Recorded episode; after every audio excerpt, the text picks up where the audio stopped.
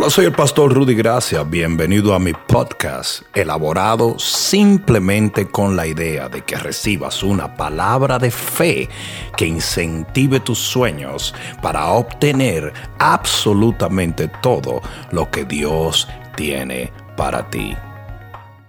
Permanece de pie, toma tu Biblia en la mano.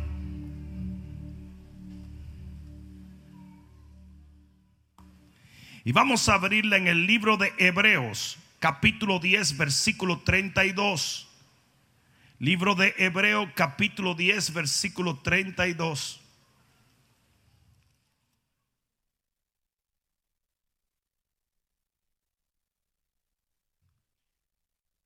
Dice la palabra del Señor. Pero traed a la memoria los días pasados en los cuales después de haber sido iluminados, sostuvisteis gran combate de padecimientos. Por una parte, ciertamente con vituperios y tribulaciones fuisteis hecho espectáculo. Y por otra, llegasteis a ser compañeros, digan compañeros, de los que estaban en una situación semejante. Porque de los presos también os compadecisteis y el despojo de vuestros bienes sufristeis con gozo, sabiendo que tenéis en vosotros una mejor y perdurable herencia en los cielos. Alguien diga amén. No perdáis vuestra confianza, que tiene grande galardón, porque os es necesaria la paciencia para que habiendo hecho la voluntad de Dios, obtengáis la promesa. Porque aún poquito y el que ha de venir vendrá y no tardará. ¿Cuántos dicen amén a esto? Mas el justo vivirá por fe. Y si retrocediere, no agradará a mi alma. Terminamos con el versículo 39. Pero, vos, pero nosotros no somos de los que retroceden para perdición, sino de los que tienen fe para preservación. Alguien debió decir amén. Aleluya. Con eso podemos irnos a la casa, verle y gozarnos hasta la noche. Pon la mano en tu corazón y dile, Padre mío, háblame, porque te escucho. Una vez más, Padre mío, háblame, porque te escucho. Ahora que soy en el cielo, Padre mío, háblame, porque te escucho. Dale el mejor aplauso que le hayas dado al Señor. Vamos, que soy en los cielos.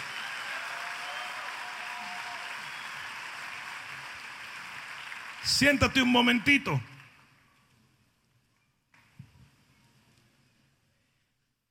Existen lecciones divinas que debemos reciclar repetitivamente en nuestra mente hasta que se hagan parte central de nuestra fe.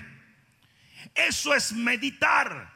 Cuando la Biblia te dice que debes meditar en la palabra, meditar es simplemente analizar una palabra de Dios hasta que se convierta en parte de tu vida. ¿Estamos claros en esto?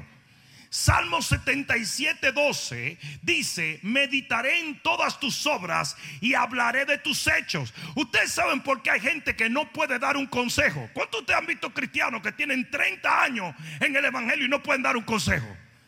Porque nunca meditan en la palabra. Cuando tú meditas en la palabra, tú haces la palabra parte de ti. Tú llegas a conclusiones sabias. Y tú puedes decirle a una gente, ¿sabes que tú estás atravesando por eso? Mira, esto dice la palabra de Dios. ¿Cuántos pueden decir amén? Tú hablas de las obras del Señor, las interpretas cuando meditas en la palabra. ¿Estamos claros en eso, verdad? Ahora bien, aquí es donde vienen los heavy duty funky Robbie Wow esta lección, este texto, este pasaje, de acuerdo al Espíritu Santo, debe ser meditado una y otra vez. ¿Por qué, pastor? Porque es una de las cosas más intrigantes y en momentos incongruentes del el caminar cristiano. ¿Qué es, pastor? Lo que dice el versículo 32. El por qué, después de haber sido iluminados, sostenemos un gran combate de padecimientos. No me digas que no, que si tú estás aquí sirviéndole al Señor, Tú te has preguntado 55 mil veces el por qué. Mientras más gloria de Dios viene sobre ti, más batallas vienen con ellos. Yo no sé a quién yo vine a hablarle, pero hoy el Señor va a abrir tus ojos y te va a hacer entender que hay un propósito detrás de esto. Alguien debió decir amén. Hay un motivo, hay un propósito. Y esto suena incongruente. Porque literalmente dice aquí que tú fuiste iluminado. Iluminado quiere decir que la luz del Señor alumbró sobre tu vida. Y si la luz alumbró sobre tu vida, las tinieblas no pueden estar alrededor de ti. Entonces, ¿cómo puede ser que tú seas iluminado y al mismo tiempo invadido por tribulaciones de las tinieblas? Ah, se está poniendo interesante. No lo entiendo. ¿Cómo es posible ser iluminado? Los sinónimos de iluminar quiere decir alumbrar, irradiar, esclarecer, encender o resplandecer. Todas estas acciones hablan literalmente de un empuje de las tinieblas hacia afuera, no de una invitación. Y lo que aquí dice es que el día en que tú fuiste iluminado, ese día se murió al diablo con todos sus primos en el garaje de tu casa. Y con la luz del Señor vinieron un sinnúmero de retos, padecimientos, batallas. ¿A cuántos le pasó lo que estamos hablando aquí? Si no te hubiera pasado la Biblia sería una mentira y no lo es. El día en que tú viniste a Cristo, el día en que Dios te iluminó, el día en que resplandeció la gloria de Dios, el día en que se encendió el fuego del Espíritu en tu vida, el día en que el Señor visitó tu casa, con ellos vinieron un sinnúmero de problemas, porque la Biblia dice muchas son las tribulaciones del justo, no del impío, del justo, pero de todas ellas te librará el Señor. Yo he venido a decirte, hay un propósito detrás de tu dolor, detrás de tu angustia detrás de tu batalla. Y de tus lágrimas van a salir tus fortalezas. Y de tus valles van a salir tus levantamientos. Y de tu humillación va a salir tu exaltación. Y de tus batallas van a salir tu victoria. Y de tus momentos difíciles se va a formar una fe poderosa. Dile al que está a tu lado, te están hablando a ti. Aleluya. Cuando Jesús miró a los ojos a un grupo de hombres y le dijo, en el mundo tendréis aflicción. No fue un grupo de hombres que no le amaban, le seguían o le servían. Eran sus siervos, eran sus discípulos, eran sus amigos. Eran aquellos que habían pactado con él, le habían seguido y estaban con él hasta el final. Le digo, en el mundo tendréis aflicción pero confiad, porque yo he vencido.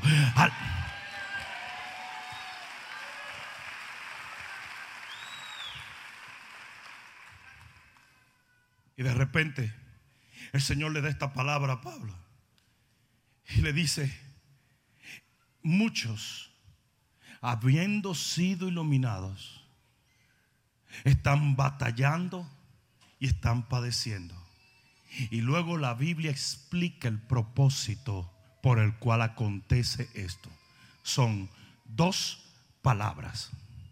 Simpatía y empatía. Simpatía y empatía. ¿Qué persigue Dios cuando permite que el enemigo te atribule. Cuando tú vives bajo un pacto divino y bajo la luz gloriosa del Señor, lleno del Espíritu Santo, con tu nombre escrito en el libro de la vida, con cada promesa, sí, sí y amén, amén en Cristo. ¿Qué es lo que el Señor persigue? Simpatía y empatía.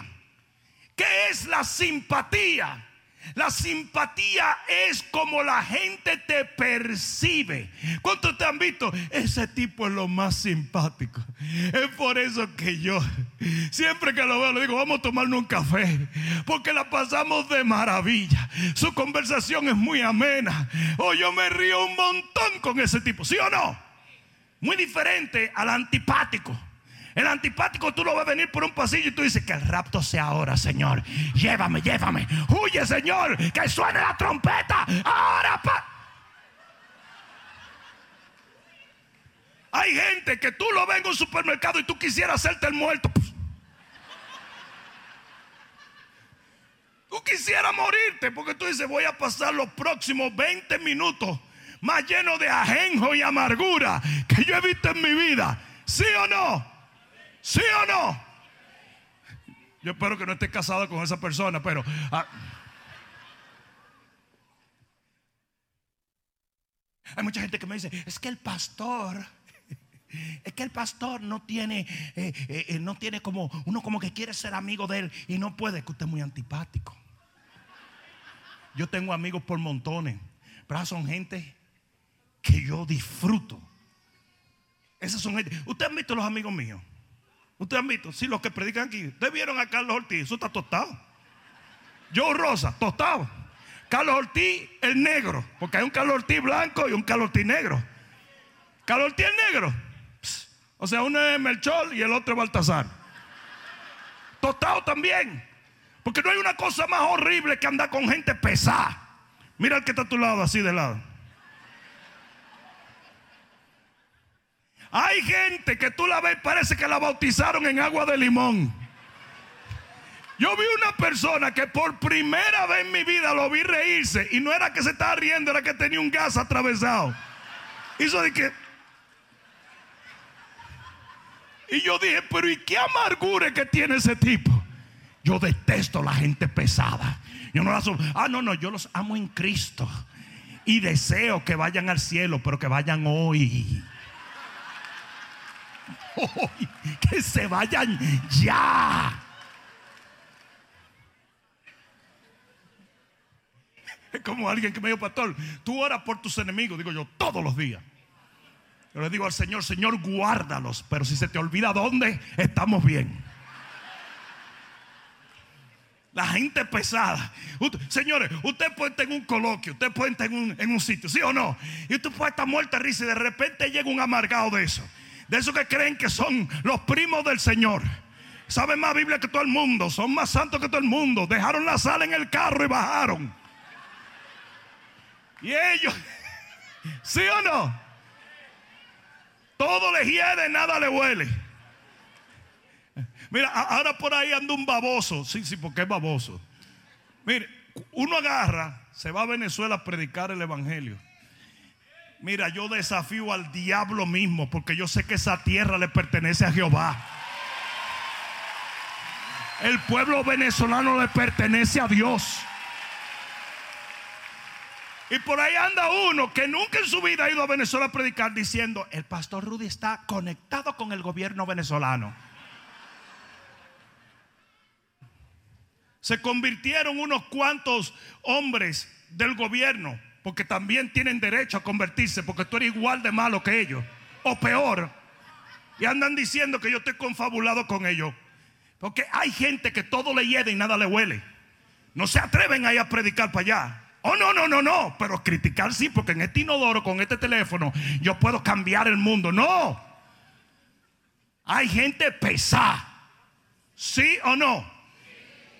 Pero cuando el Señor permite que vengan problemas en nuestra vida, crea en nosotros simpatía. ¿Qué quiere decir? Que como yo sé que Jaime ha atravesado por el fuego y yo puedo ver las marcas del fuego, yo quiero que Jaime me hable porque él sabe de qué está hablando. Yo, yo voy a decir algo feo, ¿lo puedo decir? No, no estoy pidiendo permiso porque lo voy a decir. ¿Cómo un cura católico me va a hablar a mí de matrimonio e hijo? Si no está ni casado ni tiene hijo, a menos que sea un vagamundo. Disculpen, curas católicos. Pero don't give me that, please. No, Tú puedes hablar de mí por lo que tú has vivido, por lo que has atravesado. ¿Saben cómo yo le titulé este mensaje? Marcado por fuego. Cuando usted ha pasado por el fuego y la llama no lo quemó, y usted ha pasado por el agua y el agua no la negó, entonces usted se para delante de mí y me dice: Dios te va a sacar adelante, y yo lo puedo creer. Alguien va a tener que decir amén y de tus cicatrices saldrán tus mensajes y de tu dolor saldrá tu sanidad y de tu problema saldrá tu sabiduría. Y aquí dice la Biblia, digan, dice la Biblia. Mira lo que dice en el versículo 33 del texto que hemos leído. Dice así. Dice, por una parte ciertamente con vituperios y tribulaciones fuiste hecho un espectáculo tus problemas son un espectáculo. Y usted no puede estar avergonzado de ello. Sí, yo le voy a decir lo que la religión hace. La religión, Jaime, quiere que tú te sientas avergonzado de tus cicatrices. Cuando tus cicatrices son tus medallas.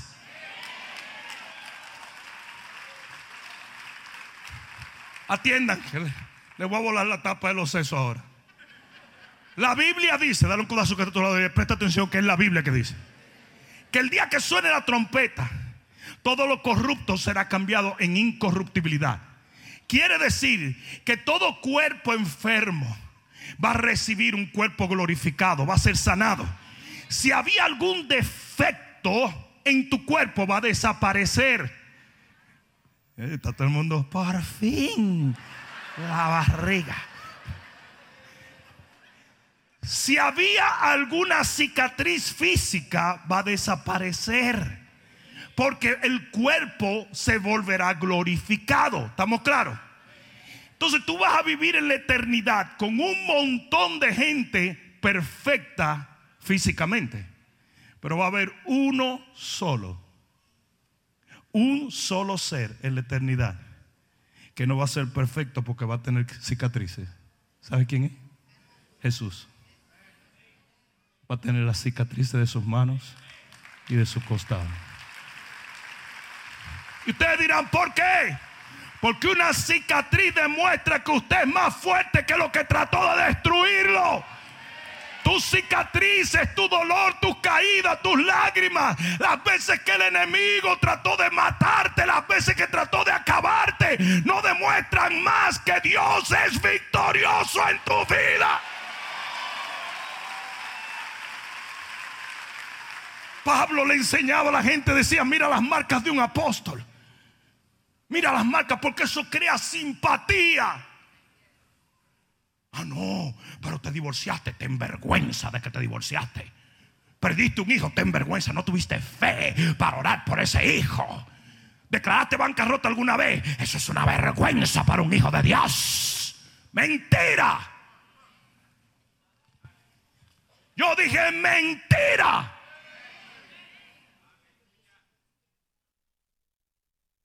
Eso es la religión, la basura de la religión.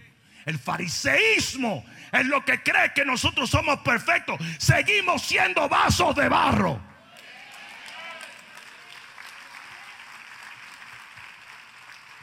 Y hoy en día con esto de las burdas redes sociales, cualquier defecto que tú tienes es expuesto al mundo entero como algo de lo cual tengas que avergonzarte. De tus problemas saldrán tus soluciones y tu victoria. No tengas miedo. El hijo pródigo no llegó y buscó a un consultor de imágenes para que limpiaran su imagen. No. El hijo pródigo dijo, sí. Yo anduve así, anduve así. ¿O tú te crees que no fue él que lo contó? El papá no estaba ahí. Ni el hermano tampoco. Él fue el que contó lo que hizo yo hice esto, yo cometí un error, pero allá me alcanzó la misericordia de Dios. El favor de Dios me alcanzó y yo tengo cicatrices para probar que el, favor de Dios es más grande que mi problema. Ah, ah.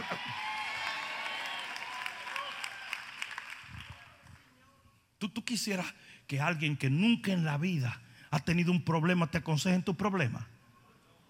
¿Pero qué es eso? ¿Qué es eso? Tú fuiste un millonario que te criaste en un penthouse en Nueva York. Te va a importar a ti lo que pasa en las familias pobres. Tú no sabes lo que es eso. Tú no tienes la menor idea. Hay un montón de pastores que son arcángeles. Eso no han pasado un día de trabajo, no han tenido un problema, no han tenido un hijo que le dé una puñalada a nadie.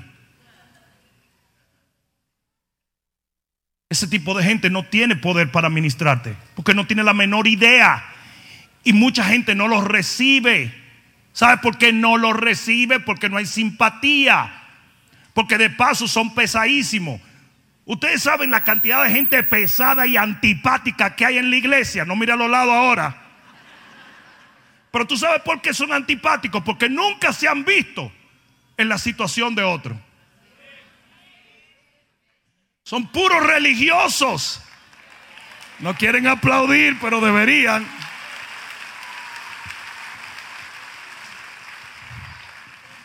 Un día estábamos caminando por las calles de Nueva York. Y estábamos caminando y de repente vimos una persona. Y yo le voy a decir una cosa. Ser homeless en Miami no es tan malo como ser homeless en Nueva York. Porque el frío es una cosa malvada. Métete en la nevera 20 minutos para que tú sepas. Pero yo le voy a decirte una cosa. Nosotros vimos a este señor homeless. Y a nosotros, a mí me, yo me quedé mirándolo. Y Joe Ross estaba al lado mío y me dijo lo siguiente. Nadie se imagina lo increíblemente fácil que es llegar a donde ese hombre está. ¿Tú sabes por qué él lo dice? Porque él fue homeless una vez. Tú sabes cómo le pasa a la gente por el lado de los hombres. Que se vayan a trabajar, que se busquen un trabajo. Fue, él hiede, que se lleve allá. ¿Cómo va a entrar en el subway? ¿Cómo? Porque nunca han estado ahí. Pero cuando usted ha estado ahí, usted sabe que usted no era un demonio para merecer estar allí.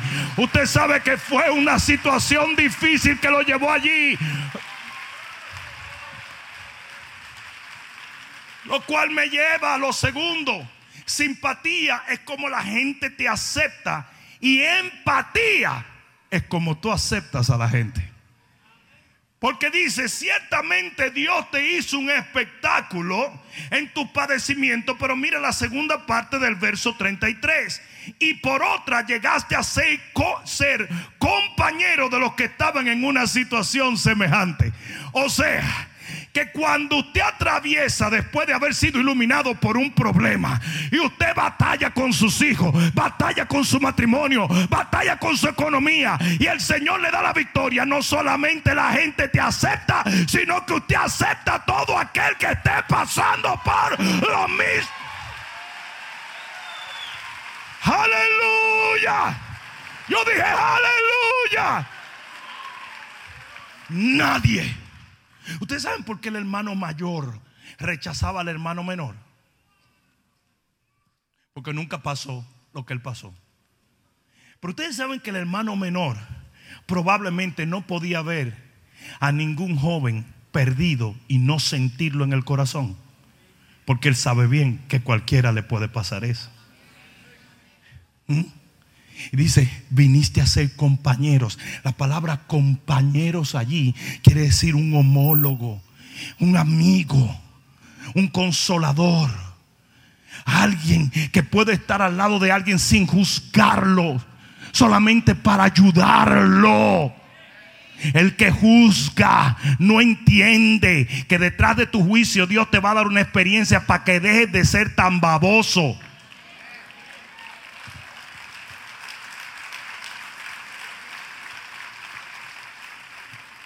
Yo recuerdo que nos llamaron a ocho hombres de Dios con autoridad para sentar a un hombre de Dios porque su hijo había caído en droga. Y nos sentamos en esa, en esa junta. Y todos estos tipos comenzaron a plagosear y a babosear. Y hubo uno que se levantó y le dijo, usted es como Elí, que no supo manejar a sus hijos y lo dejó hacer lo que sea. Y yo estaba perplejo, yo me quedé frío. Tres años Después, el hijo de ese apóstol cayó en droga y hizo de su iglesia un punto de droga. Y me tocó a mí estar en la junta para ayudarlo a él. Le dije, ¿tú te acuerdas cuando tú le dijiste a aquel apóstol lo que le dijiste? Y se echó a llorar y me dijo, en el momento en que supe lo que mi hijo estaba haciendo, el Señor me envió a pedirle perdón.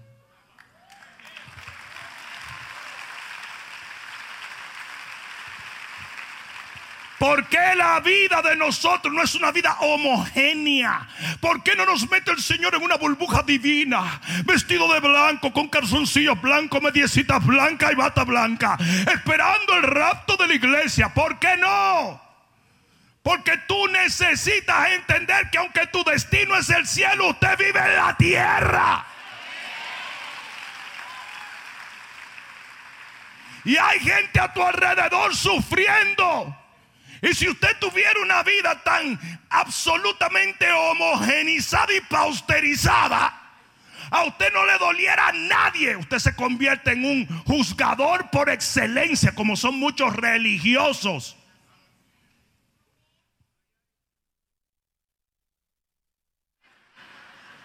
Eso fue un amén heavy. Ese amén fue con convicción, ¿se dieron cuenta? ¿Por qué el Señor permite eso? Simpatía y empatía.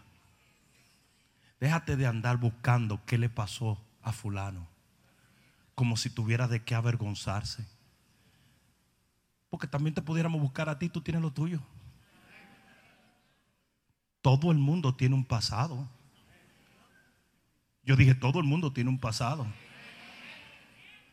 Y hoy se ha dedicado la iglesia cristiana a desenterrar el pasado de todo el mundo solamente para que le den like.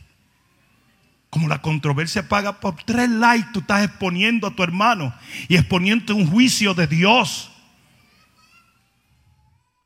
Porque así como tú juzgas a otro, será juzgado. Dios va a tomar la misma vara y todo lo que tú dijiste lo van a decir de ti un día. Para enseñarte, para que aprenda. En Santo Domingo usan una educación muy peligrosa, pero efectiva.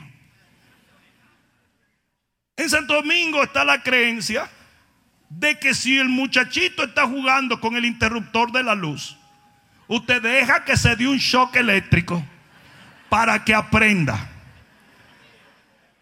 ¿Sí o no? Yo era blanco de ojos azules. Hasta un día que metió un tenedor en un interruptor. Lo único 20 minutos donde hubo luz en República Dominicana. Porque ¿por qué si nunca había luz en República Dominicana yo tuve que meter ese tenedor en el momento en que llegó la luz? De ahí en adelante yo tengo un zumbido uh, que nunca sé por dónde que viene el avión.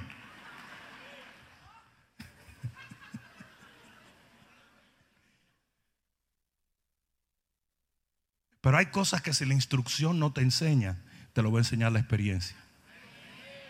Cuando usted juzga, cuando usted acusa, cuando usted condena, cuando usted persigue, cuando usted critica, cuando usted murmura, un día, un día, te va a tocar a ti.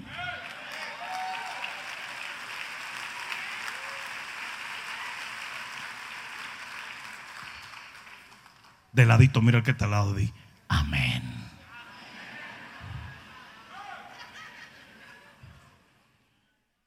Son las dos cosas que se necesitan en un ministerio. Simpatía y empatía. A mí me va a doler la condición de tu vida y por ende voy a ir donde tú estás. Pero si tú no me aceptas, entonces no te alcanzo. ¿Sí o no? ¿Y de qué me sirve que tú me aceptes si yo no quiero ir donde tú estás? Simpatía y empatía. Jesús vino. Y aunque los suyos no lo recibieron, otros sí lo recibieron. O sea que tuvieron simpatía. ¿Y él vino por qué? Por empatía. Él vino a sentir lo que tú sentías, a sufrir lo que tú sufrías. ¿Alguien está entendiendo? Por lo tanto, si tú te has preguntado por qué, ¿por qué después de haber sido iluminado estoy atravesando por un sinnúmero de cosas? Porque allí se está formando tu corazón. Allí se está sanando tu corazón para que tú puedas sanar otros corazones.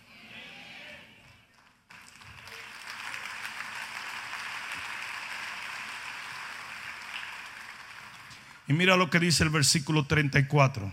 ¿Alguien está aprendiendo algo?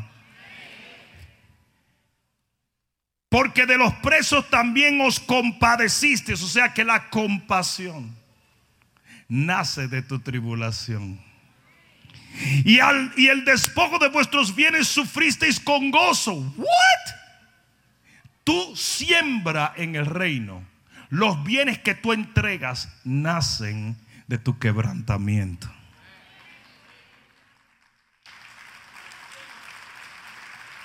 sabiendo que tenéis en vosotros una mejor y perdurable herencia en los cielos.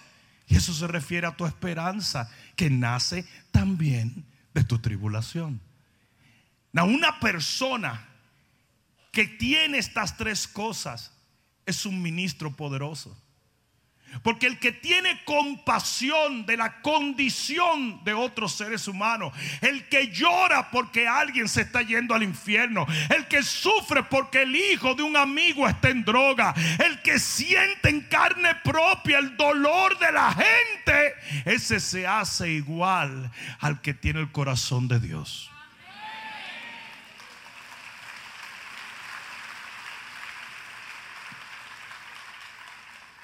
Usted sabe lo horroroso que hay gente que nunca trae a nadie a la iglesia.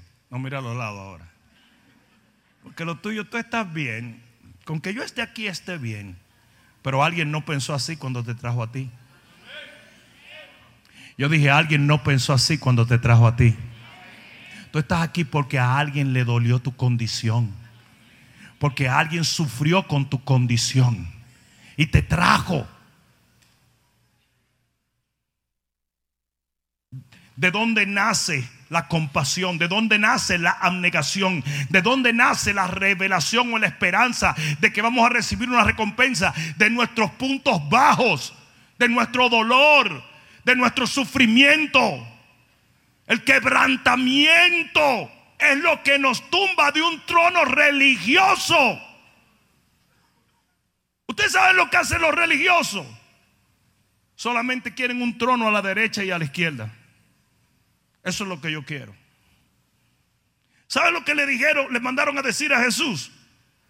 Le mandaron a decir a Jesús, mira, mamá, ve y dile a Jesús que si no puede dar un lado a su, a su lado, a la derecha y a la izquierda. Andaban buscando posición, andaban buscando autoridad. Eso es lo que busca el religioso. ¿Y sabe lo que Jesús le dijo? Espérate, espérate, espérate. Eso no es lo que yo le voy a dar. Yo le voy a dar otra cosa. ¿Qué tú le vas a dar? Sufrimiento. ¿Cómo? Yes.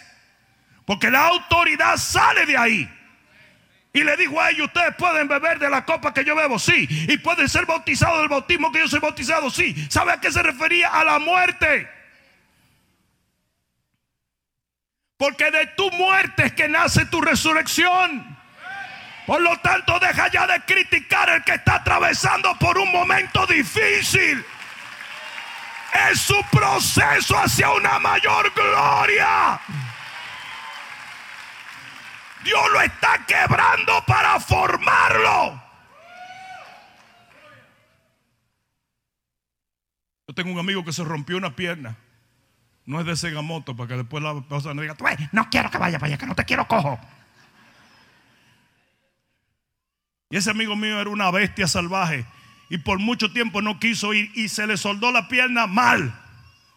No me pregunten nada de eso porque yo no soy ningún doctor, gracias a Dios. Pero el tipo se le soldó algo mal. Y aquí es donde viene el chiste. Cuando se decide, después de tanto dolor y tantas cosas, se decide ir al médico. El médico dije, hay que romperlo para enderezarlo. le dolió, ¿verdad? ¿Eh? Entonces yo, yo, le dije, oye, ¿te dijeron cómo es que había que romperlo para enderezarlo? con un cincel. Yo practiqué artes marciales desde los seis años. Eso era lo mío. Y resulta que me dieron tanto golpe en la cara que me desbarataron el tabique de la nariz. El tabique de la nariz parecía una S. O sea, la nariz mía, yo respiraba por esta oreja, era aquí.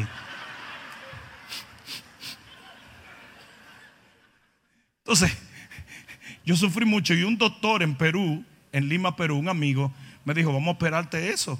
Pues tú te estás asfixiando. Yo predicaba y decía, aleluya.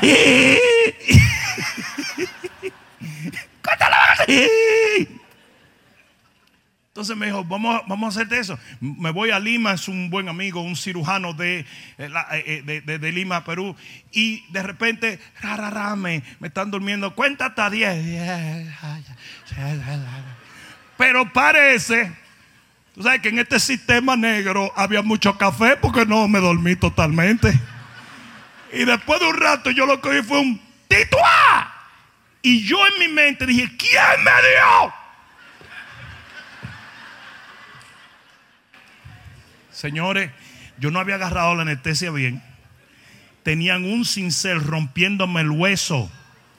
Y cuando me dan el primer fuetazo, yo vi varias suegras con cachos de infierno y cosas, dándole vuelta a la mesa. Parecían buitres. ¿Y quién me En mi mente. Cuando me dan el segundo fuetazo, yo abrí los ojos. Porque un fuetazo te despierta. Y ya cuando abrí los ojos, caigo en cuenta dónde estoy. Estoy en una mesa de operación y tienen un cincel metido ahí adentro. Y yo veo el doctor cuando me va a dar así otra vez. Cuando me da el tercero se rompe el hueso y hace cránico. Yo, ¡Ah! yo pensé que el doctor se murió. Yo de esta esquina lo que vi fue el anestesista corriendo y dándome más. ¡Ah!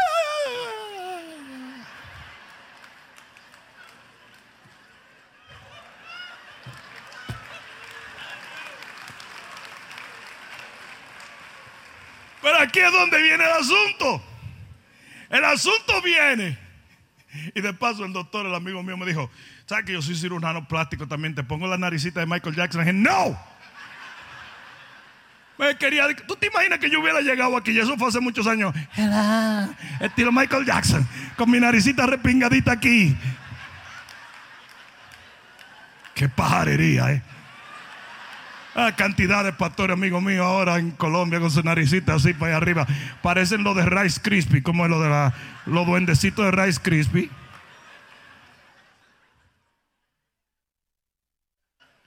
Y él me dice, pero es que todo el mundo que le hacemos los tabiques también le arreglamos la nariz. ¿Cómo que la arreglamos? Y hay algo erróneo con esta cuestión. Lo que pasa es que a mí en la nariz, en la repartición, me pasaron por el fast lane. Eso fue a otro de ustedes que le tomaron su tiempo. a mí no. Dale, dale, dale. Dale. Que ya gastamos mucho tiempo pintándolo. Sí, porque a nosotros los morenos nos dedican más tiempo en la pintura. Nos ponen así en el cielo, en la pared, por eso es que no se nos tiñen las manos.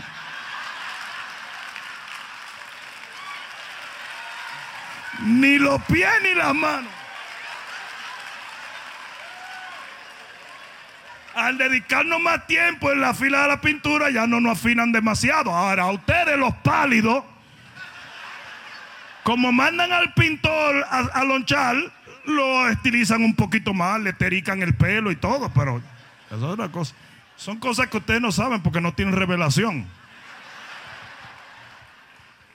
El día del rapto yo aparecí una moca en un vaso de leche subiendo en esa nube blanca. Pero anyway, aquí es donde viene lo bueno. Después que me desbarataron el hueso, el tabique, después que me acabaron con eso, yo respiro 2020. Ahora mismo yo estoy oliendo lo que están cocinando allá en Sega Café. Eso es una cuestión que yo me he vuelto como una especie de sabueso. Y así mismo hace Dios. Dios te rompe para hacerte.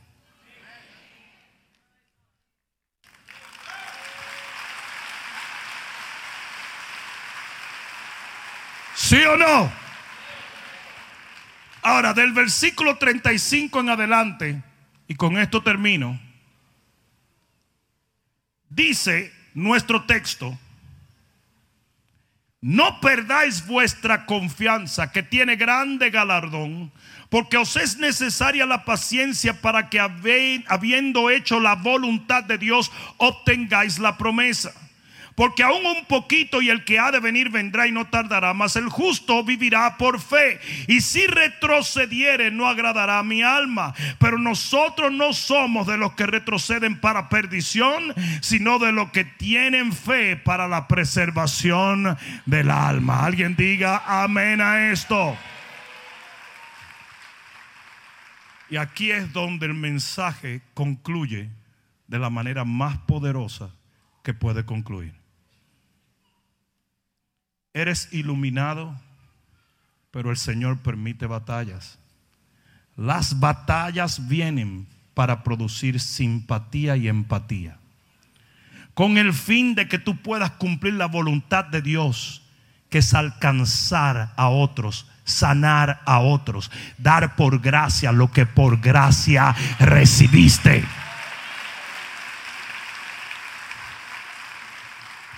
Pero si te vas a mantener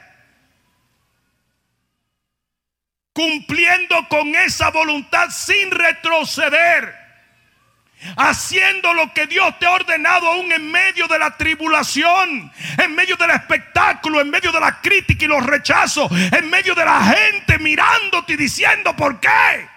Si te vas a mantener, vas a necesitar un elemento clave fe. Yo dije fe. Yo dije fe. ¿Por qué? Porque la fe es tu escudo de guerra. Hay gente que quiere fe para carro, casas y zapatos. Eso no, eso no se necesita ni fe, lo que se necesita es trabajar y administrar. La fe viene para que cuando el enemigo comience a lanzarte dardo porque te percibe como un enemigo por cuanto estás haciendo la voluntad de Dios estás iluminado por Dios, no hay un dardo de eso que te pueda dañar o te pueda detener y usted siga avanzando en el nombre de Jesús y derrotando al enemigo en todo combate. Yo he venido a decirte en el nombre de Jesús, no va a haber tribulación que acabe contigo mientras usted tenga fe. Aleluya. Y a eso se debe que aunque fuiste iluminado y estás batallando, sigues adelante. Y el enemigo no te ha logrado detener. Y vienen problemas y más problemas. Pero en vez de detenerte, te impulsan más a continuar en hacer la voluntad de Dios. El Señor le dice a Pedro, Pedro, Satanás viene a zarandearte como a trigo. Es interesante. No le dijo, Pedro, eres un pecador inmundo. Ya no te quiero. No. En plena comunión con el Señor. Es como, es como que, Juan, es como que tú estés caminando con un hijo tuyo y dice, hijo mío, cuando doblemos por la esquina te va a morder un perro. Y el hijo tuyo dice, pero bueno, papá, pero... Y tú no vas a hacer nada. Dice, no, hijo mío, porque tú tienes que pasar por eso para que aprenda. Así le dijo el Señor. Le dice el Señor a Pedro, Pedro te va, el enemigo te pidió para zarandarte, zarandarte como trigo. Y yo me imagino que Pedro le hubiera dicho, ah, no, pero no problema, porque tú no vas a dejar que eso pase. No, digo, sí va a pasar. Sí va a pasar. ¿Y por qué va a pasar, Señor? Porque cuando tú vengas de ese zarandeo, tú vas a poder fortalecer a todos.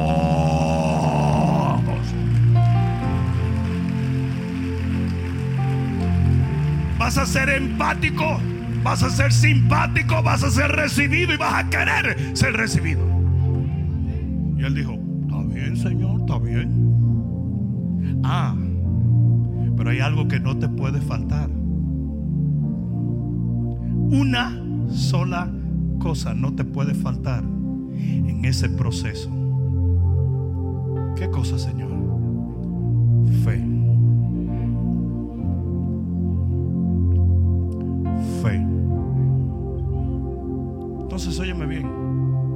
La pregunta no es si van a venir los problemas. La pregunta no es si van a venir las situaciones difíciles. Si tienes la fe para soportarlo y para triunfar por encima de ellos.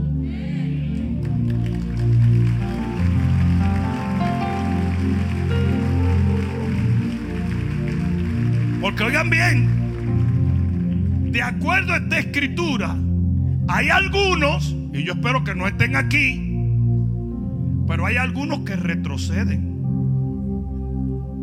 Ah, no me oyeron. ¿Dónde están los líderes de esta iglesia? levanta tu mano, líder.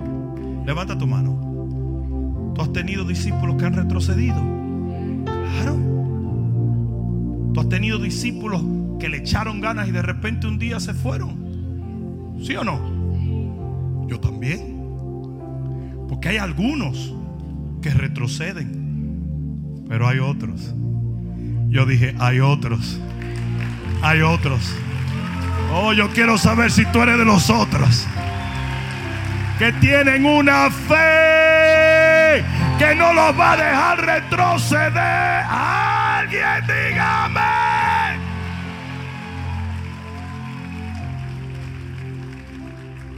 ¿Entiende esto?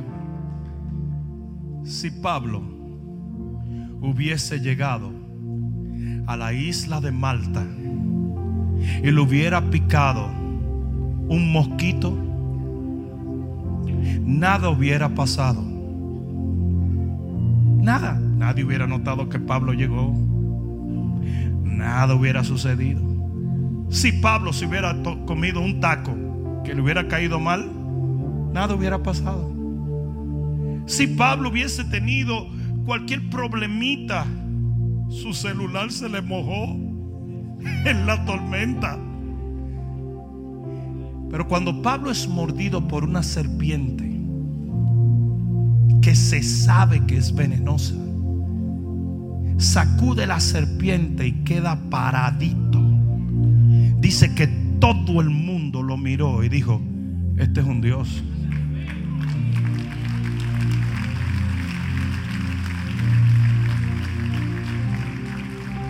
Dice que cuando vieron a Pablo mordido por la serpiente, por cuanto no sabían que él iba a sobrevivir, dijeron, este es un hombre que está bajo pecado y bajo juicio del diablo mismo. Mm. Esos son los hermanitos de Facebook. Pero dice que cuando Pablo se sacude la serpiente y la gente espera a ver si se muere y al tipo no le dan nada, sino que el tipo queda derechito, dijo, mm, mm, no, hay algo sobrenatural en este hombre.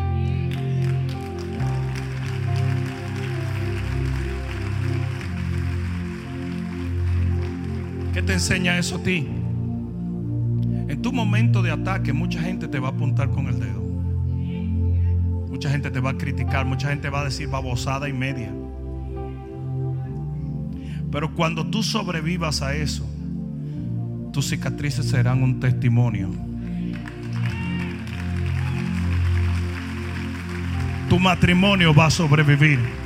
Tu negocio va a prosperar.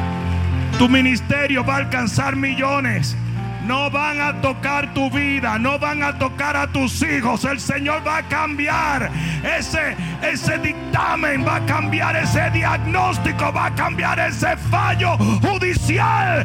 El Señor va a cambiar tu economía y te vas a levantar por encima de tu dolor, por encima. Alguien va a tener que dar un grito de gloria.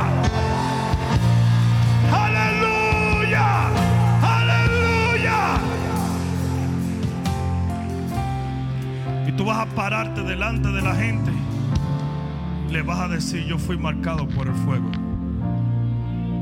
Yo fui marcado por el fuego. Yo fui marcado por el fuego. Si Juan me enseñó los otros días que se quemó en el brazo. Le digo, Juan, ¿cómo estás? Eso se infectó, se volteó, se hizo esto, se hizo lo otro, pero ya se sanó. ¿Sabe por qué? Porque era más fuerte que esa quemada. Y así tú te vas a parar delante de cualquiera y vas a decir, sí, sí, sí, yo pasé por las aguas, pero las aguas no me anegaron.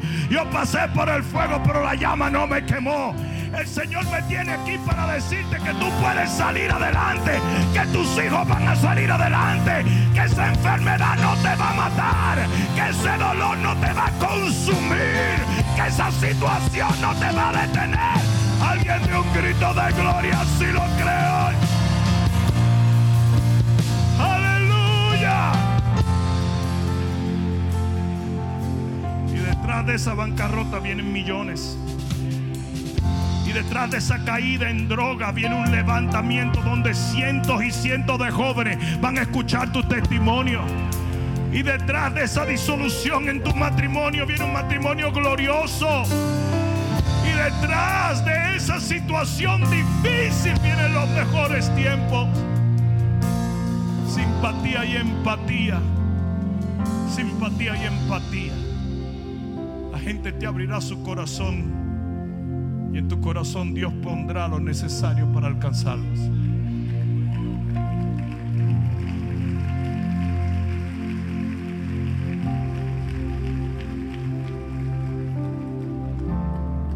Estaba en un país y me dijeron, esto no dijeron. Estuvimos por su iglesia, pastor. dije, no me digas. Maravilloso qué bueno. Me dijeron, pero la cara de algunos servidores, diabólica.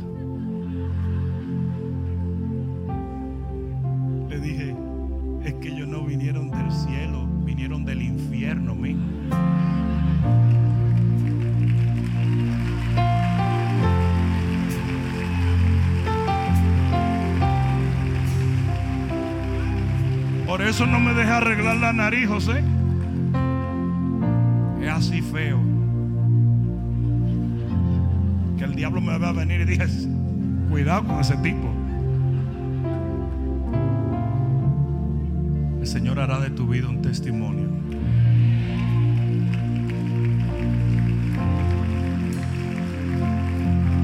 Acércate un momento. Vamos, acércate, cierra tus ojos y levanta tus manos. Aleluya acércate.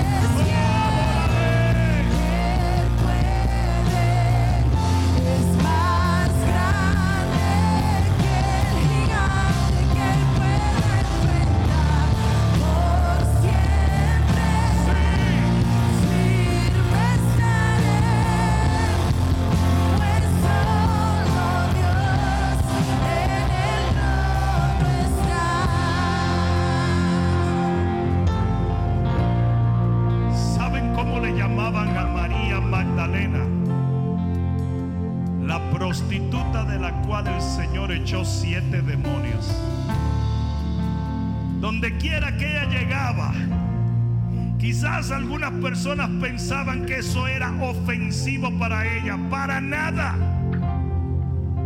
Para nada.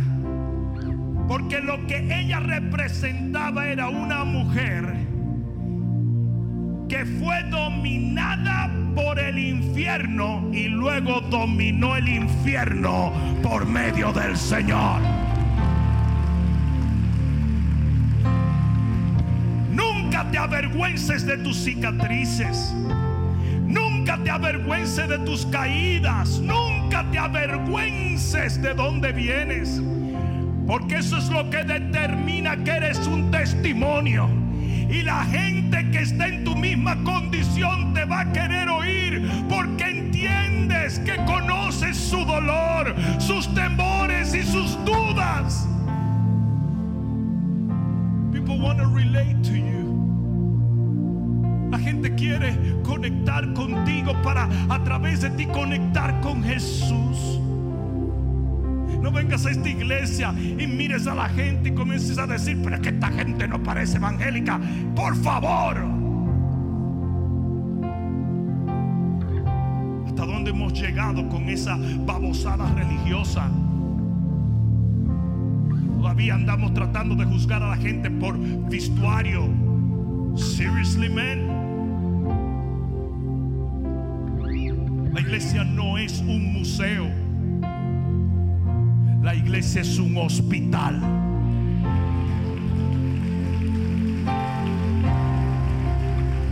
Pero no es un hospital donde vienes a infectarte. Es un hospital donde vienes a sanarte.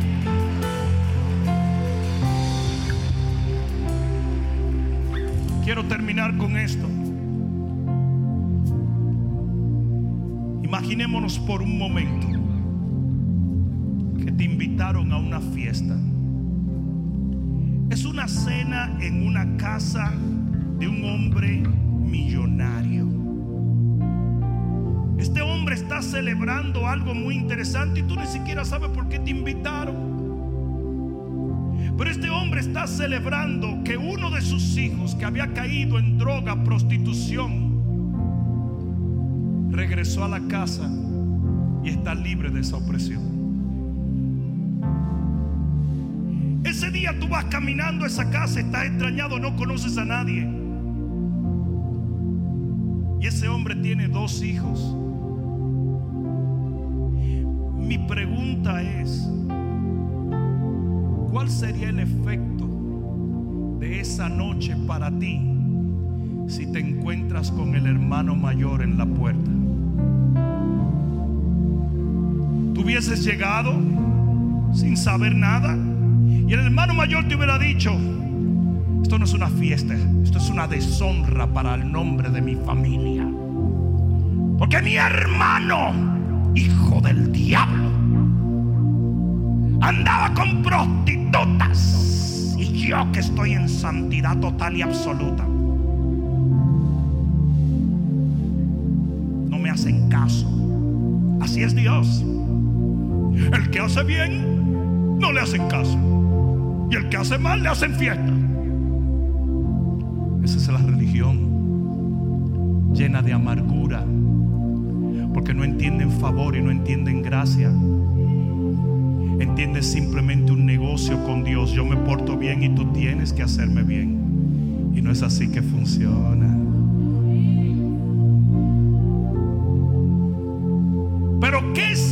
Hubieras agarrado por el otro caminito y te encuentras con el hijo menor? La conversación sería distinta.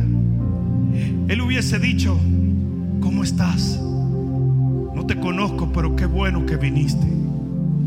Este día yo he vuelto arrepentido donde mi papá. Y ni siquiera entiendo por qué mi papá me está dando tanto porque yo no lo merezco. Yo hice todo mal, pero Él me ha probado, Él me ha dado todo el bien posible. Yo debería estar afuera de esta familia. Yo debería haber sido rechazado. Es más, yo debería morir. Yo hubiese muerto en el pecado, pero mi papá me aceptó. Tú hubieras podido decirle a él, yo también he cometido errores. Y él te hubiera dicho, no hay problema. Mi papá acepta a todo aquel que venga con un corazón humillado. Tú le hubieras podido decir, yo también pasé por lo mismo. Y tengo un primo que también tiene un hijo que se alejó. Yo, yo, yo también me desvié.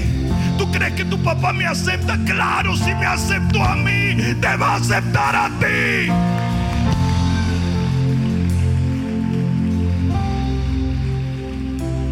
Y esa es la gran diferencia entre la religión y la comunión con Dios.